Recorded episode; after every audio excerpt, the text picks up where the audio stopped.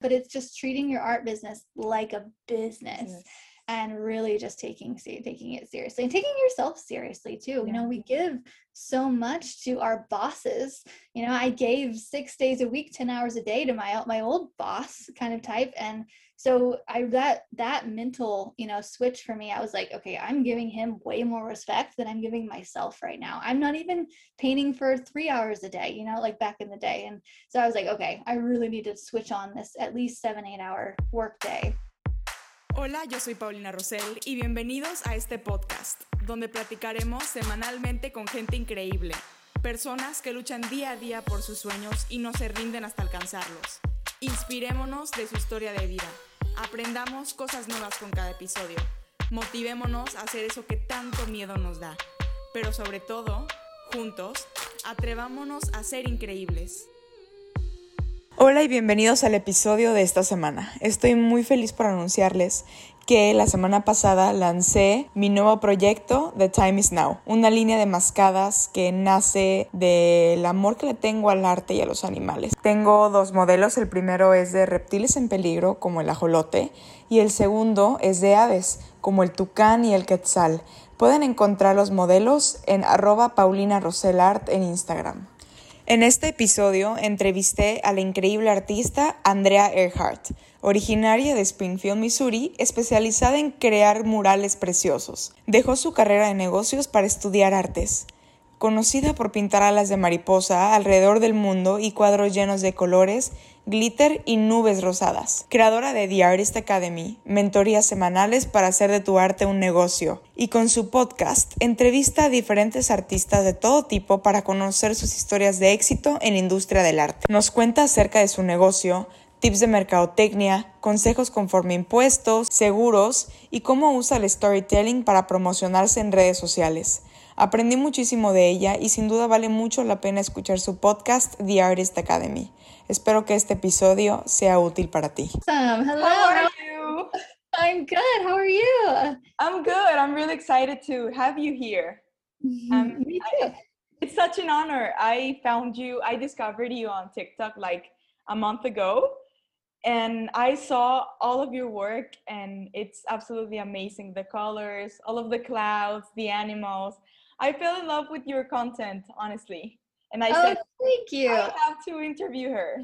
Thanks. I'm so glad TikTok is working to connect people. yeah, it's it's crazy because well, at first I was refusing to download TikTok and and stuff like that. But then I have found amazing people like you to interview and to get to know like amazing amazing people and now it's been like a tool for me, you know? Yeah yeah it really is and just and really using podcasts like i've had a podcast for two or three years now mm-hmm. and it's just a really great way to reach out to and you never know who will say yes and you're so surprised when they do. And it's it's really crazy. I listened to the episode from your podcast um it's called it was it was like not the most recent ones but like in the middle a tiktok workshop you did with a woman i believe. Oh yeah yeah. I don't remember the the title of the episode and it was really helpful. Oh good. I'm glad. And actually um i want this interview to be um like the twist that you have given to your career and how you became a professional artist and how that you use social media as a tool as you said Okay, yeah, yeah. I'm definitely down for any questions you have. I'm an open book. Thank you, Andrea. So first, um, where are you from and how did these creative sparks um, start? Yeah, so I am currently sitting in my studio. It's just like a, just the uh, side of my, or it's a spare bedroom basically in Springfield, Missouri. So very small town, Midwest uh, the yeah, it's there's not a whole lot of people here as compared to like big cities and whatnot, which is actually a great place to live, especially in this past year. I have really embraced living in a smaller town. But yeah, so I've always been interested in art since I was little. I inherited it from my grandmother. I think we all kind of have that family member that we inherited from. And I remember just as a young girl, her like breaking out, you know, different pastels and trying to get me to paint realistic. And all the time I was like, I just want to paint it pink, grandma. Like, just let me paint it pink. Mm. and it, it's so funny how like what we do as a kid is still very much now the same thing. All I want to do is paint stuff pink nowadays too. and anyway, so in high school and all that, I was decent at art, but I went to a really small school and I had a class of about 30 people. And I wasn't even the best artist in my grade. I wasn't even the second best artist in my grade. Like I just I didn't think I could make money from it. I didn't think there was a career. I just like to do it in spare time. Eh got to college started studying business which i still use nowadays too. Like i'm so glad i studied business and marketing and all that but and i was about a year in and i'm like man i really think that my high school art teacher had the best job in the world like coloring every day like mm-hmm. sign me up. So switched my major majored in painting. Fast forward uh, just got out of college and I, you know, I studied a little bit of uh, art education as well to how to teach, which it's funny how it all, you know, comes together now. I teach art, do business and painting. So I'm using everything, but just got out of college and I started painting logos for businesses around town because that's just kind of what I fell into. People started asking me for that. and I just have I was like, yeah, like pay me to use a paintbrush anyway. I'm down. And so I started doing logos and then I got really just a lucky break. So a mix of luck, a mix of networking and meeting a lot of people and having that skill built up in school I met the right person and they connected me to a popular outdoor store. And that outdoor store hired me to do murals all over the United States and North America. And so I had really great training for two years working around all of these other amazing artists that had been in it way longer than me so i had the advantage of having mentors just right there on the job and i just it really sped up my learned the learning curve and just I got really good really fast working for them. And now fast forward to now, I'm you know I don't work for that outdoor store as much. Still, I like a little bit here and there when they need it. Um, but I've now got to spread my marketing wings here locally in, in a small town and have created a an art business in a place where art really isn't a big thing. Like art isn't it's not a priority here. People don't pay thousands of dollars for art typically. Um, so mm-hmm. I've really tried to create street art and bring art more into the community and just really build up a reputation here locally. And in a nutshell, that's my art career. wow. So I want to go a little bit back in time. So you were studying business and you didn't feel happy and you decided to just stop the business career and what did your family say? Did they support you? I mean that's that's a thing about being an artist right? I mean your family is not always supportive yeah, that, that's a great question. And I think that's a lot, that's something that a lot of artists have to struggle with. Either their like spouse or just the people around them are mm-hmm. just like, what, you want to be an artist? Because a lot of people don't see art as an actual career. And especially even back then, like Instagram wasn't really a thing. Like I didn't have artists to follow and see what they were doing, which is actually a huge reason why I started the podcast. it was like, just, just show people it can be done. And so, yeah, I switched to painting and I I remember having the conversation with my dad about that. And he's like, great. Like he's like he'd always like thought I should do something in art, but me actually switching and doing it, he was like, okay like I, I i don't know. And my mom was like whatever. Like i'm i was very strong-willed. All i wanted to be was an adult as a kid. I was like don't tell me what to do. I i know like i want to do my own thing. That's all i wanted to be as a kid. So they finally let go and they're like okay yeah you do whatever you want. But it's funny because fast forward last year i actually won an award for like breakout artist of the year around my town. And wow. i i yeah thanks. Thanks yeah. And i I mentioned that in my like acceptance speech on there. And I was like, yeah, like I remember switching my career or my major from business to art. And I remember like the whole room of like 200 people just started laughing because they get it. They're like, I didn't even have to explain. They're like, oh yeah. so I'm like, thanks dad for believing in me. Like it, it obviously paid off. And he's like, Ooh, thank gosh. but yeah, I just and you know, a lot of people they they just even in the beginning, like everybody will will question you. Every everybody will question you because they it's not like a standard thing. You don't study and then get a job as an artist typically. You can. You can get a job as a graphic designer and all that, but yeah, it's kind of a long-winded question answer to your question of that everybody will doubt you until you make it and then everybody will be like, "Oh, I've always believed in you." because well, I think that being an artist is mostly about working by yourself, right? Like just you and creating your own path and working with um, the right people and everything and creating your portfolio. So yeah.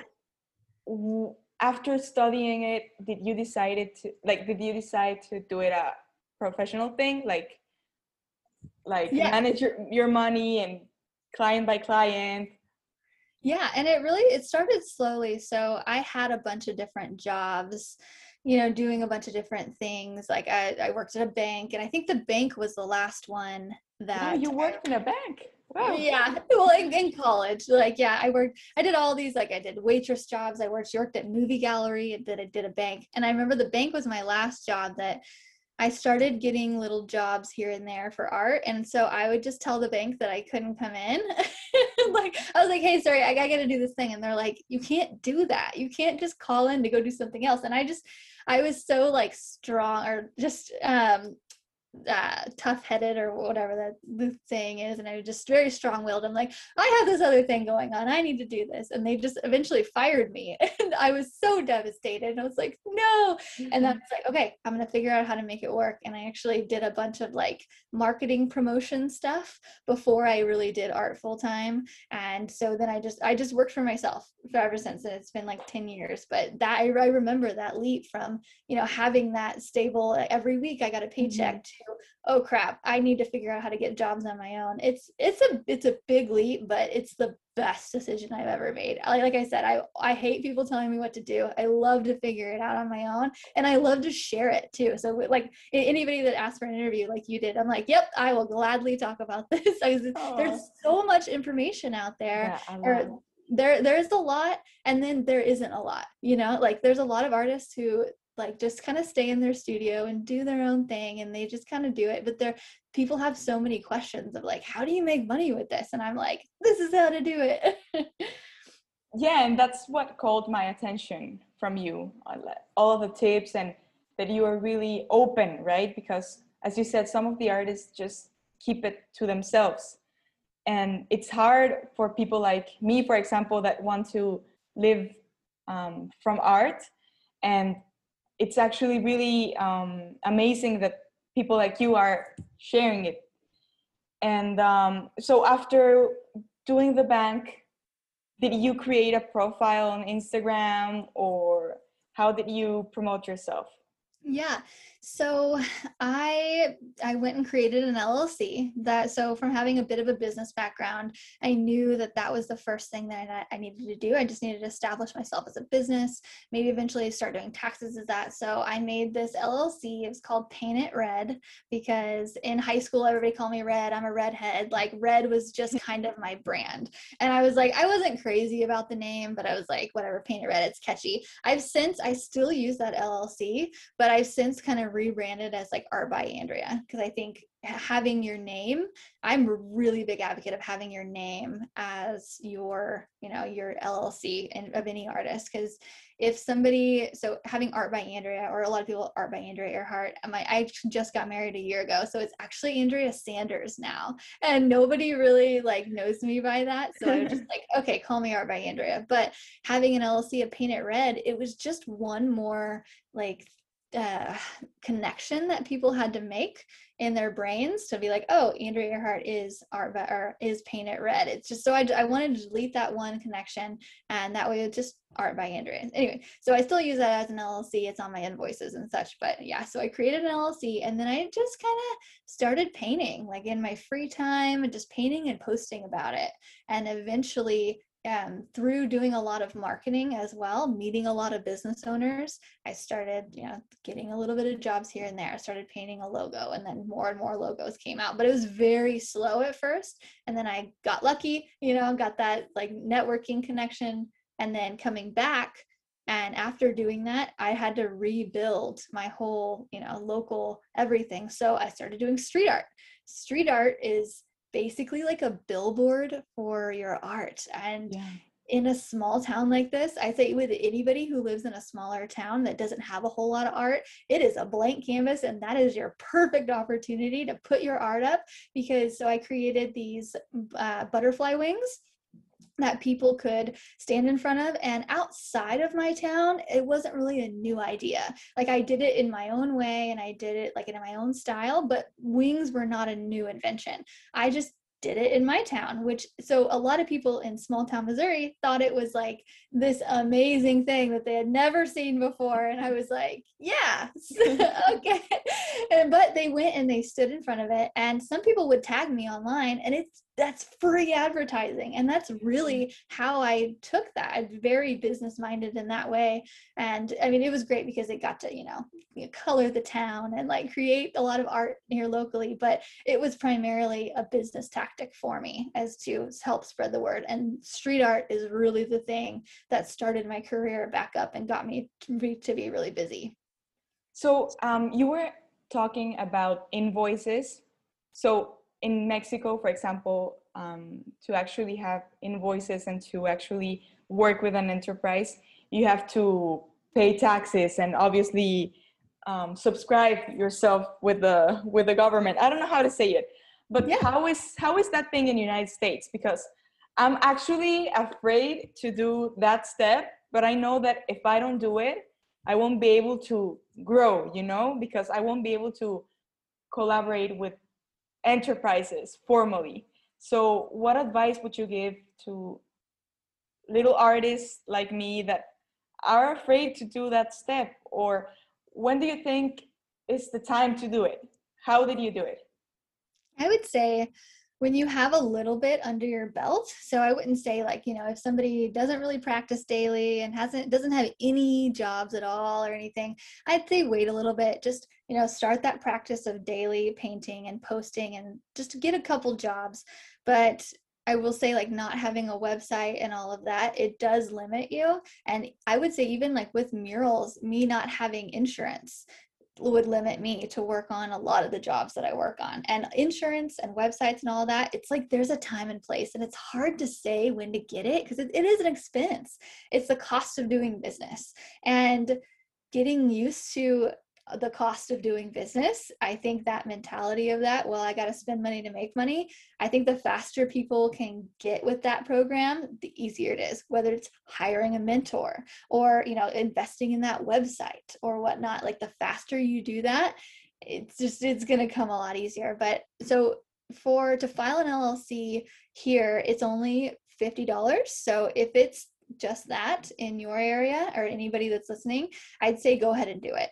In California, I know it's like 500 or something, which is quite a bit. So maybe wait a little bit longer. Maybe wait till you mm-hmm. made at least 500 or $5,000 or something in your business to really maybe file that in taxes or maybe even more. I don't know.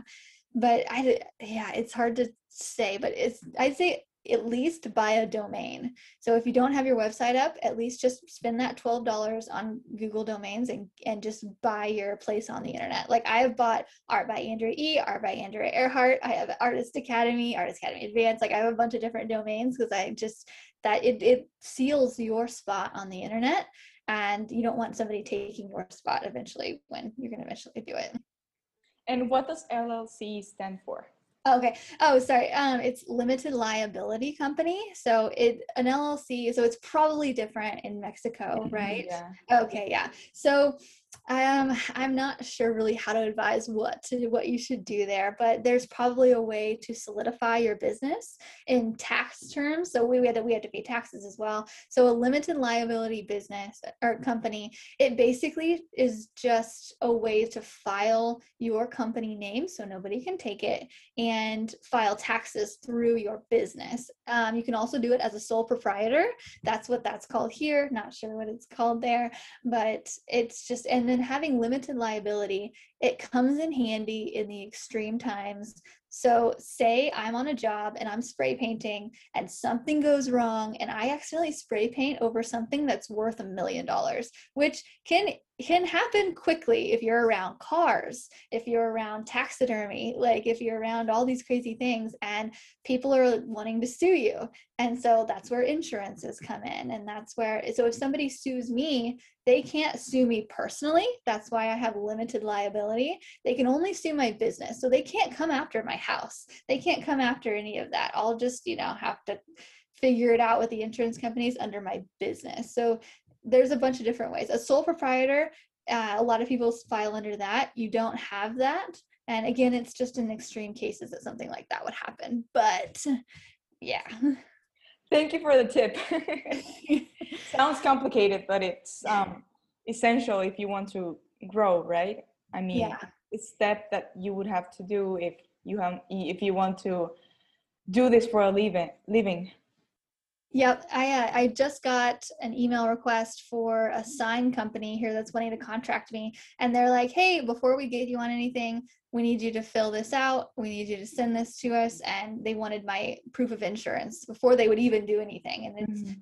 that like bigger companies will need that, but if you're, you know, you if you know, it, not all artists want to work for big companies. They some people just want to, you know, paint and sell canvases, and you don't really need that as much. But with murals, murals are just bigger. Everything is bigger with murals. The profits are bigger. so you would say wait until you have the correct um, income in order to do that step, right? Yeah, I would just kind of weigh weigh it out. Like if it's if it's cheap to do all of that, do it. If it costs quite a bit and you're not ready for that investment, wait till you've got some stuff coming in. So tell me, Andrea, what would you say that is your forte when it comes to painting? Is it murals? Is it um, canvas? What is your biggest income or source of? I don't know.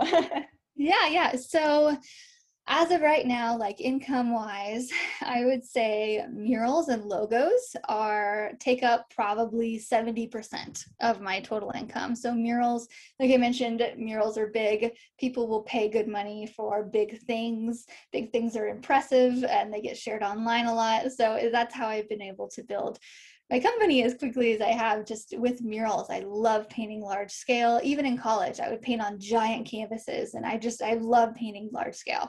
And part of that, so it's murals and then logos are also part of that. And we're actually doing a training inside the academy this week all about logos and how to get logo jobs because last year, yeah, I'd say I don't know, maybe like 35, 40% is probably made up of logos. Yeah, maybe, maybe 30 i don't know. But it's i mean businesses know the cost of doing business. Like what we are small businesses and that's why i said kind of get used to that. But a lot of businesses just they know the cost of doing business and so they'll happily pay a thousand dollars for one logo that takes me a day you know? Like it's and it's very profitable. And where murals you have to you know design and do the whole concept thing logos are my bread and butter. That's how i got started doing it. And they they give you their logo. You don't have to design it. You know there's no back and forth. And you just paint it on the wall. And it's often very simple and to the point. And if you can make a really great straight line that is amazing. so, highly recommend logos and murals. And then maybe 10% is about is like prints and canvases uh, which i still I, I, like to do i like to mix it up a little bit but murals are the main thing and then maybe 20% or less is teaching through artist academy so i teach aspiring artists to do what i do and that makes up yeah 20% so i spend about one day a week really focusing on teaching everybody every week wow that's really amazing thanks yeah it's a lot of fun wow and how do you manage your accountability? Do you use um, an external service or do you do it by yourself? Accountability. So, are you meaning like how I keep myself on track, or you mean like taxes and stuff? Or no, how you keep yourself on, on track and with all your products and your income? If you could give us a tip, maybe. Yeah. So, like, are you meaning like organization or? No, I mean um, your incomes. Okay, so like how how I keep track of everything I'm exactly. making. So actually, I really don't keep track every like all year. I just sit down every year at the end of the year i spend like an entire day and just go through all of my photos all of my invoices and everything and just write it all down i'll also write down where i got the job from. So I know if it's coming from social media, know it's coming from word of mouth, if it comes from like interior decorators, like all of these clubs and whatnot. So I'm actually, yeah, I'm really bad about just like keeping track month to month. Me I just, too. yeah.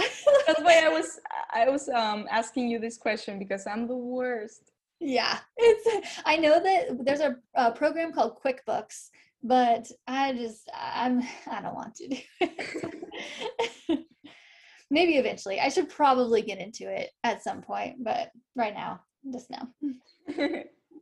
okay. Um, and tell me, how does your week look like? Um, how do you organize your days and how do you um, just not um, procrastinate? How do you avoid procrastination? That's, you know, how do you organize your day? Do you paint eight hours a day or how, how is your week?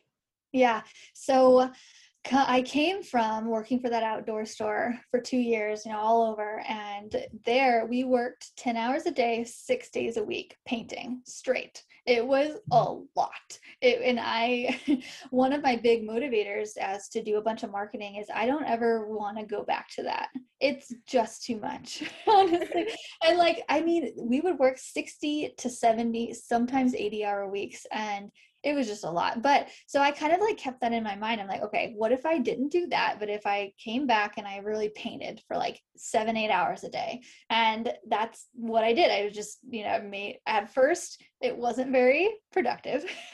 I like let my time fill with, you know, my husband wanted to go to lunch and I wanted to go, my mom wanted to go hang out with me on it. I don't know. I just filled my time with nonsense and I've since got a lot better.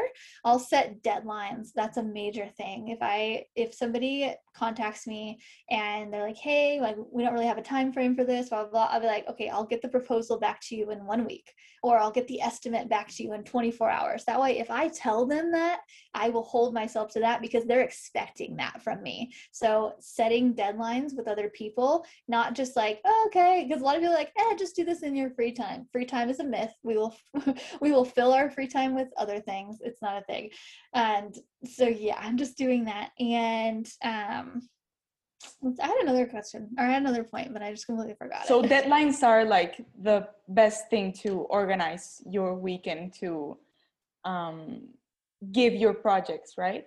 Yeah, yeah. And now that so i'm doing a lot of things teaching murals and podcasts and stuff now i set a certain day which works really well for me some artists do like the first hour of the day they do proposals or whatnot or invoices and i do like one day so monday today is my one day to sit down and do all the things that don't require painting and then tuesday through friday are my painting days and I just let myself paint those days. But Monday is my permission to not paint mm-hmm. and get everything else done. And then I try not to work on the weekends.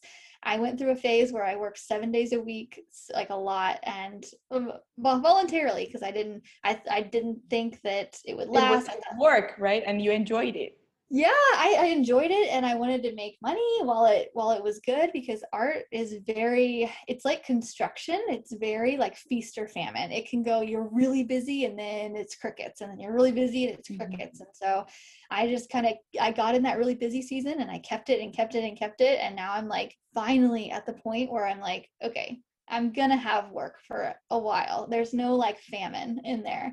And so now I try not to work on the weekends, although people can get me to work on a weekend if they pay more So I'll offer a rush fee sometimes and I'll say, hey, if you pay me like 200 bucks more, I'll come out on a Saturday and I'll paint your project. Uh, that's people who really need stuff. And a lot of the times people will pay it. People will gladly do it. And I'm like, okay, I'll work on a Saturday if I can make a little bit more. but yeah, so setting deadlines and just like giving yourself permission on like, if you want a rest day, like give yourself permission for that. But be like, okay, I'm to rest today and I'm to kill it tomorrow. But just give yourself that day. Like, okay, this is a kill it day. This is a rest day.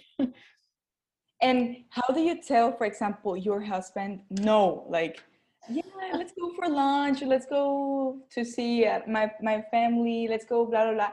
How like as you said, you're married, and how do you say no? And I mean, it it would be. I think it'd be difficult, right, at first. Yeah, it was. And I remember so my husband is a hunter, so he loves to go like duck hunting and all that stuff and he loves me to come with him and I I do it with him and all that. And so there's a couple like hunting seasons where like we would be gone every weekend. And finally it just got to a point where I was like, I'm not going with you. I just like I can't do this. I can't spend all my free time. And he was like, "Oh, okay and so communication commu- I, I did it didn't need to be a big thing but i could have just communicated be like hey I I need to work. And so and for him too, really just explaining to people, hey, I need to put my 8 hours in today. Like this is a job for me and also that comes in handy too when a lot of people will ask something for free people because you know it's art and you love it. And people will be like oh just paint this in your free time. Like paint my dog for free. I will literally tell them i i can't afford to take off work right now. I you know i work eight hours a day. This is my job. And you know me doing this for you it's you know i would need to take off five hours. That's a half day. And i just i can't really take off work for that. And they'll be like oh well you know like oh i didn't really think of it like that but it's just treating your art business like a business yes. and really just taking taking it seriously and taking yourself seriously too yeah. you know we give so much to our bosses. You know i gave six days a week 10 hours a day to my my old boss kind of type. And so i that that mental you know switch for me i was like okay i'm giving him way more respect than i'm giving myself right now. I'm not even painting for three hours a day you know like back in the day. And so i was like okay i really need to switch on this at least seven eight hour work day. And so usually about seven hours a day. I don't like to paint more than seven. I just seven is my limit. Yeah because when you're painting i think that like when the hours pass um you start seeing your painting as blurry or you just start getting mad at the painting and just you start thinking about negative stuff and and that's horrible yeah and it's just it doesn't become as fun and your back kind of hurts and it's just uh, so it's just coming at even like some projects mm-hmm. like actually just recently i probably could have stayed and worked like th- 13 hours to finish a project on a day but lately especially i'll just be like okay no i'll stop at you know the eight hours and i'll put in another three tomorrow. And that just really helps and just to come at it with a freshness the next day and just finish it up properly and then that also helps me to like take photos in the end and i'm not like completely worn out at the end of the day and andrea i have to ask you something. How do you manage to do content from everything that you do? I mean like you have to think about your piece but then you also have to think about the content that you're going to create you know? Isn't that like really exhausting for you? It's exhausting no. for me. But i mean i like it. It's it's fun but you have a lot of stuff to think about. Yeah. Well i guess i'm just in the habit of doing it and like before I did painting full time, I did like promotional marketing stuff. And so I was really in the habit of just promoting, promoting businesses, promote it online, promote it at a show, like promote it, promote. Because really and now it's to the point where if i'm painting something and i'm i don't take if i'm not taking a time lapse of it or i'm not taking photos in the end i'm like like I didn't do this. there's something wrong. Yeah, like this is weird. so it's really as simple as just getting, you know, your phone or your iPad or something and putting it up and just turning on a time lapse. And that's it. And you don't even have to think about it. That's you can edit it afterwards and just and then you're just in the zone. I turn into or I turn on a podcast when I'm listening and oh, painting. Oh, and, yeah. I just What do you listen to? Oh gosh, I so audiobooks um and really anything business I love. anything Okay. that's like telling me how to make money or just like think of business in a new way. Like I just I love listening to personal development stuff and just learning how to be a better human.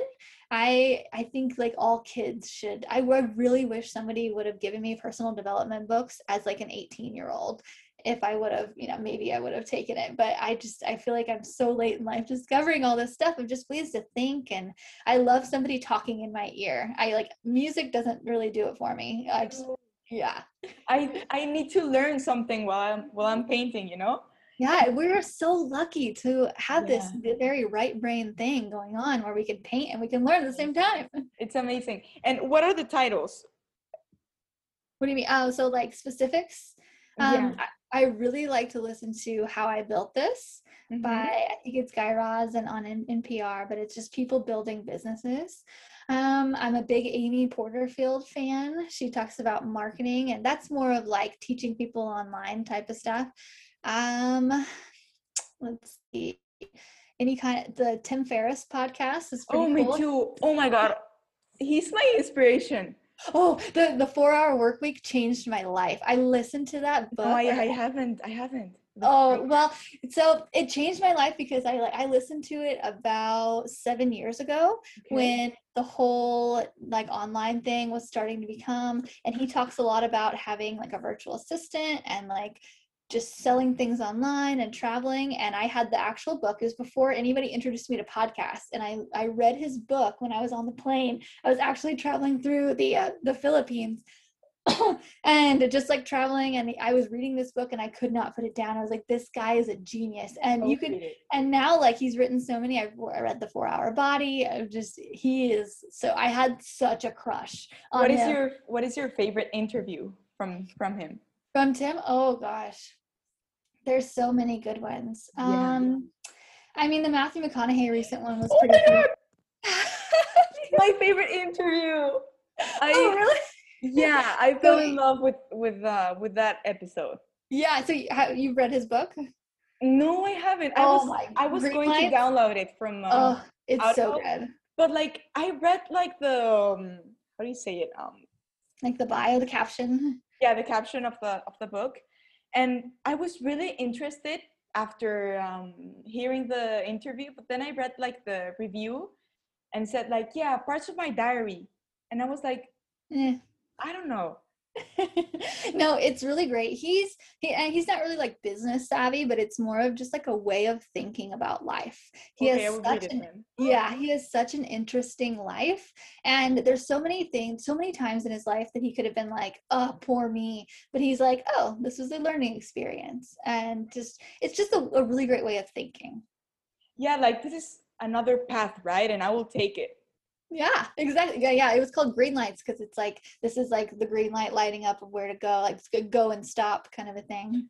I was hoping you were going to say the Matthew McConaughey episode, really. And when you Yeah. said it, ah, I was super happy. yeah.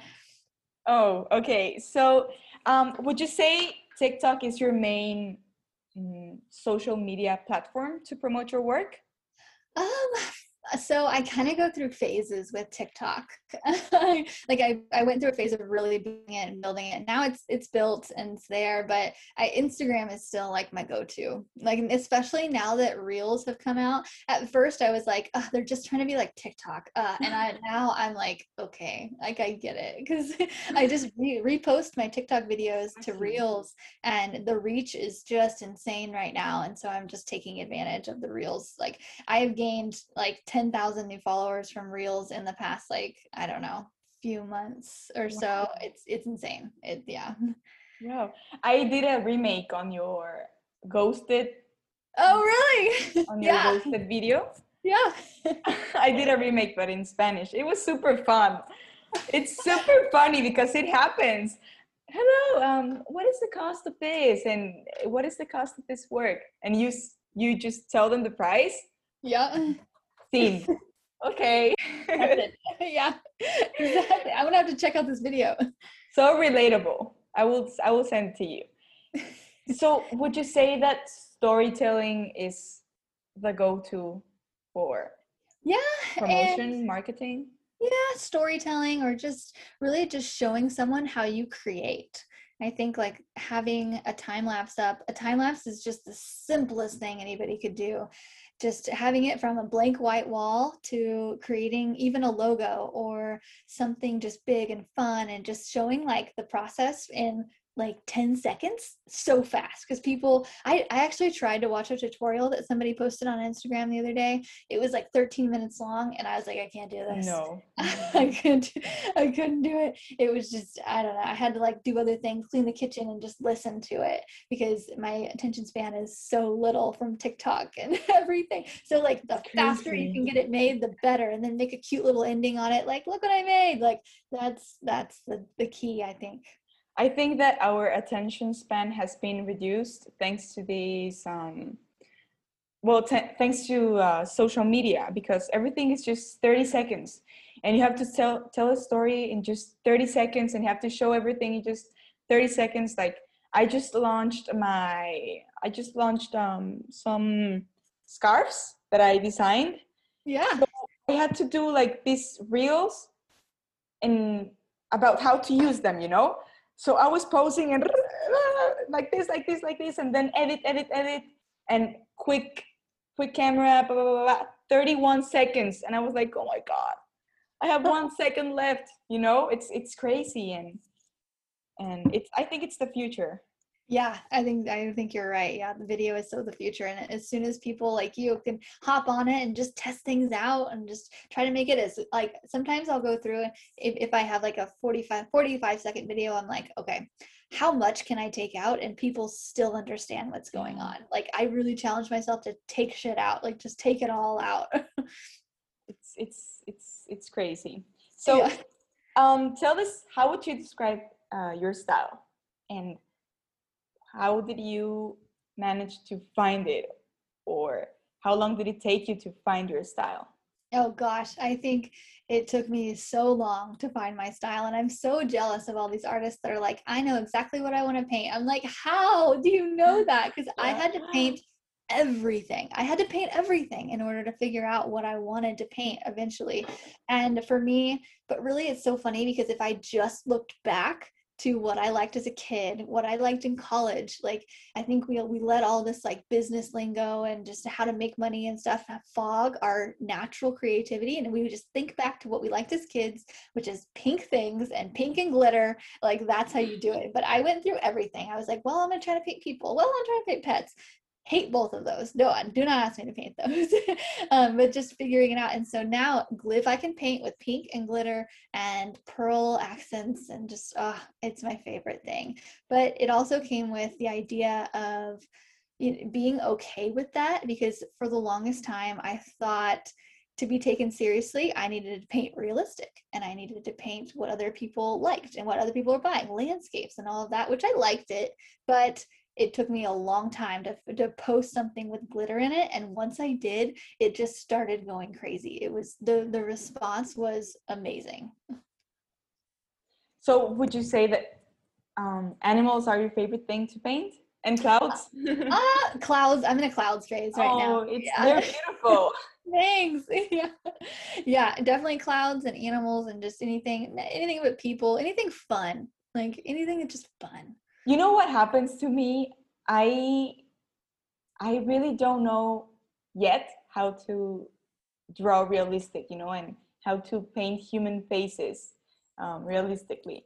And i feel that i'm not an artist you know because i just i just can't paint those. And i feel that i i need to learn to paint those things in order to call myself an artist.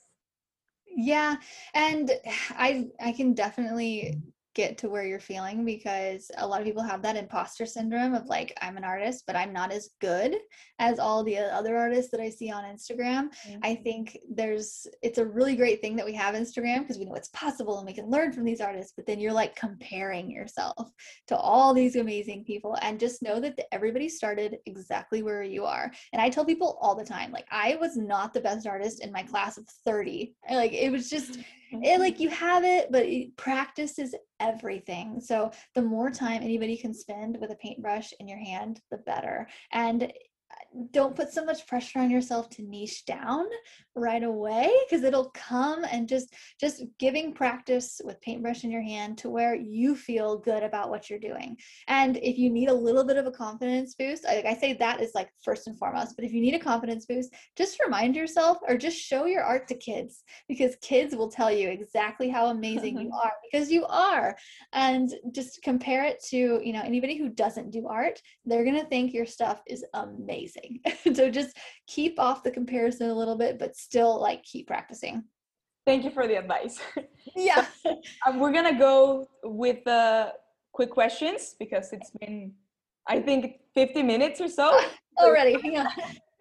and it's been so useful. All of your words have been so useful. Thank you very much. Okay tell you um tell me what do you have a life um, motto a phrase that you keep telling yourself or a phrase that just um, got stuck in your head once you read it, once you saw it? Do you have something yeah. like that? Yeah, actually. And it all kind of comes full, full whole circle because like my grandmother used to teach me how to paint as a kid. And then I remember at her funeral, she actually died right before I got my big break in art.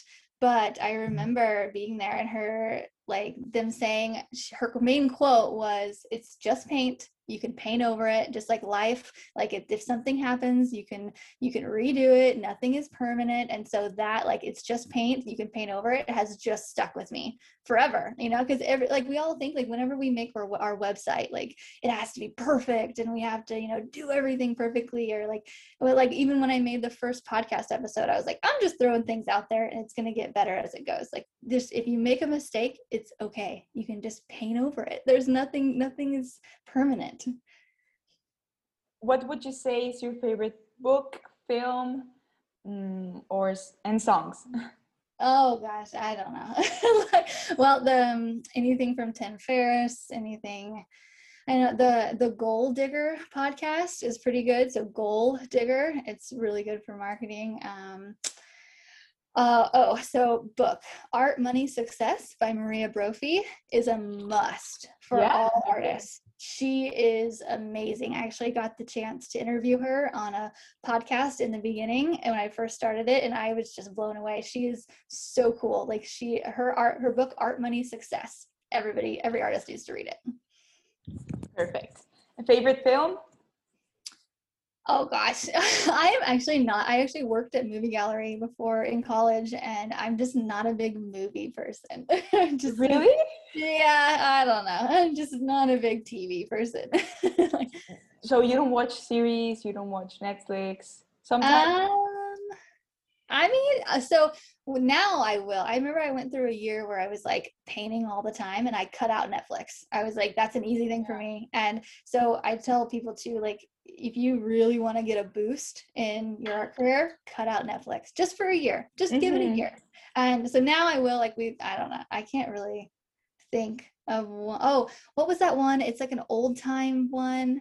Um, ah, they're, they're like old gosh, I can't remember, but it's basically based. It's a net. It's a, a Netflix original based back in the time when people like. Ah, gosh, I don't even know. I'll have to. I'll look it up and I'll tell you. It's something, something with a B, I think. Okay.